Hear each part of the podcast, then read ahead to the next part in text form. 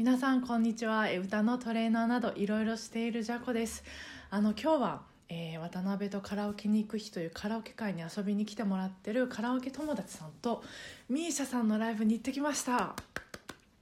もう興奮冷めないままラジオを撮ってます。えっ、と昨年の前の前の「紅白」えー2018年の時の「紅白で」えーミーシャさんを見たんですよ。でその時にもうなんかすごく感動して、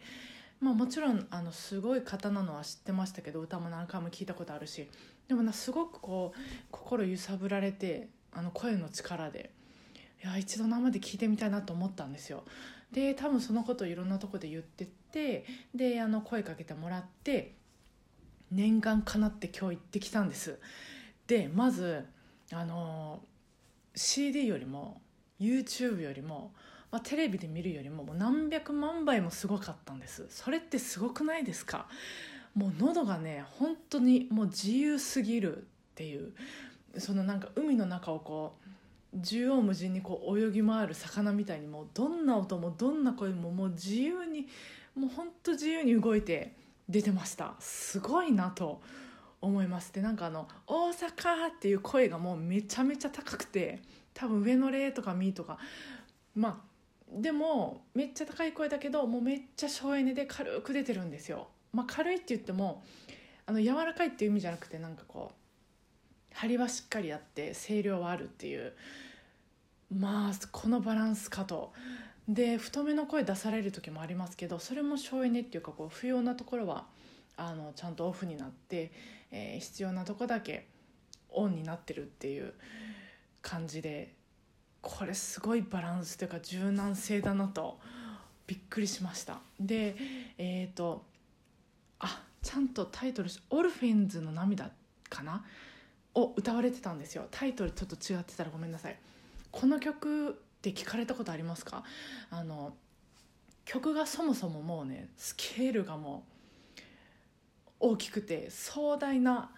世界観が伝わってくるんです。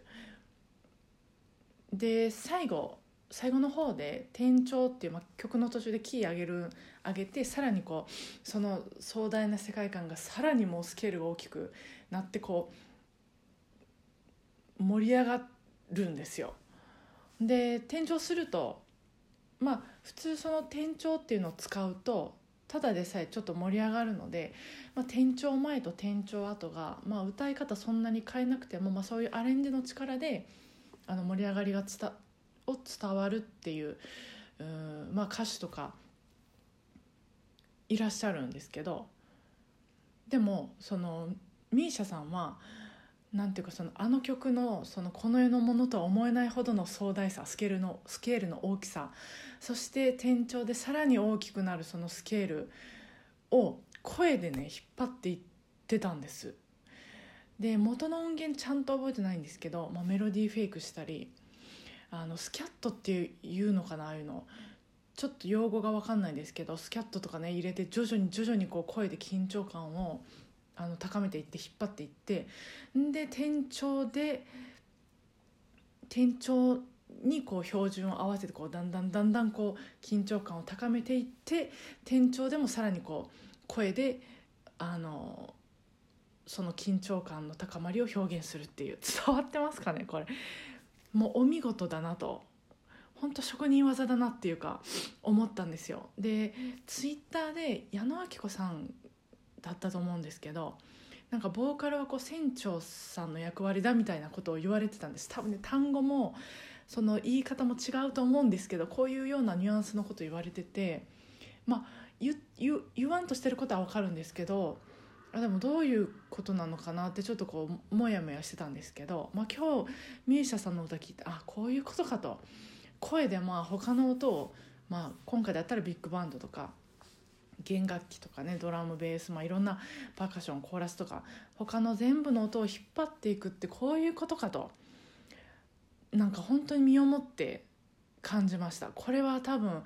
あの見ないと実際ライブ会場に行かないと分かんなかったかったことなのでいやこれは本当言ってよかったなと。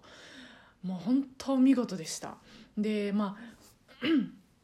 歌というか声以外でも、うんまあ、例えばコールレスポンスしてるコールレスポンスしてる時のそのまあ手手とか体の動きとかあとその曲のラストの方でねサイズを決めてこうその合図を出す時の手の動きとかああ引っ張っていくっていうのこういうことかと。いやうん、フリーズしてました。すごいなと。またちょっとブログに書いてあの写真もつけて写真もつけてってあのそのなんか興奮してる感じが伝わる写真撮りたかったんですけどなんかよくわかんない写真がいっぱい撮れたんですけどまあそれもつけてブログでもアップしたいと思うのでぜひご覧ください。いや声かけてくださった唐友さん一緒に遊んでくださった唐友さん方たちありがとうございました、えー、それでは週末もお互いご機嫌なカラオケライフを過ごしていきましょう。今日もお疲れ様でした。